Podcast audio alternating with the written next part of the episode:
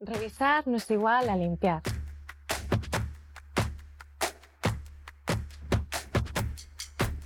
Se acerca el verano para una parte del hemisferio y esto viene acompañado muchas veces de vacaciones y de expectativas de ordenar y revisar toda tu casa y limpiarla.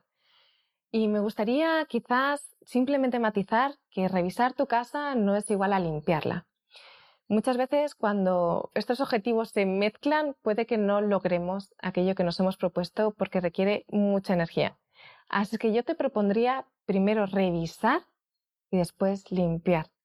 Porque seguramente si primero revisas serás consciente de que hay muchas cosas que no necesitas y esto aligerará de forma que cuando hagas esa limpieza profunda que quizás también te has planteado para este periodo, puedas hacerlo de una forma mucho más ágil, mucho más rápida, mucho más sencilla y esto concluya con que tienes una casa revisada y limpia.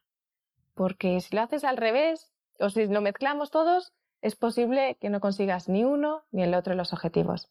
Así es que por mi parte te deseo que disfrutes de este proceso, que pases a la acción y no sé si recuerdas ese vídeo que grababa hace tiempo en los 5 segundos y simplemente sería ser consciente de que cuando tomas una decisión a los pocos segundos va a haber un montón de pensamientos que te digan, ah, quizás no es un momento, pero es que yo, es que no sé cuánto.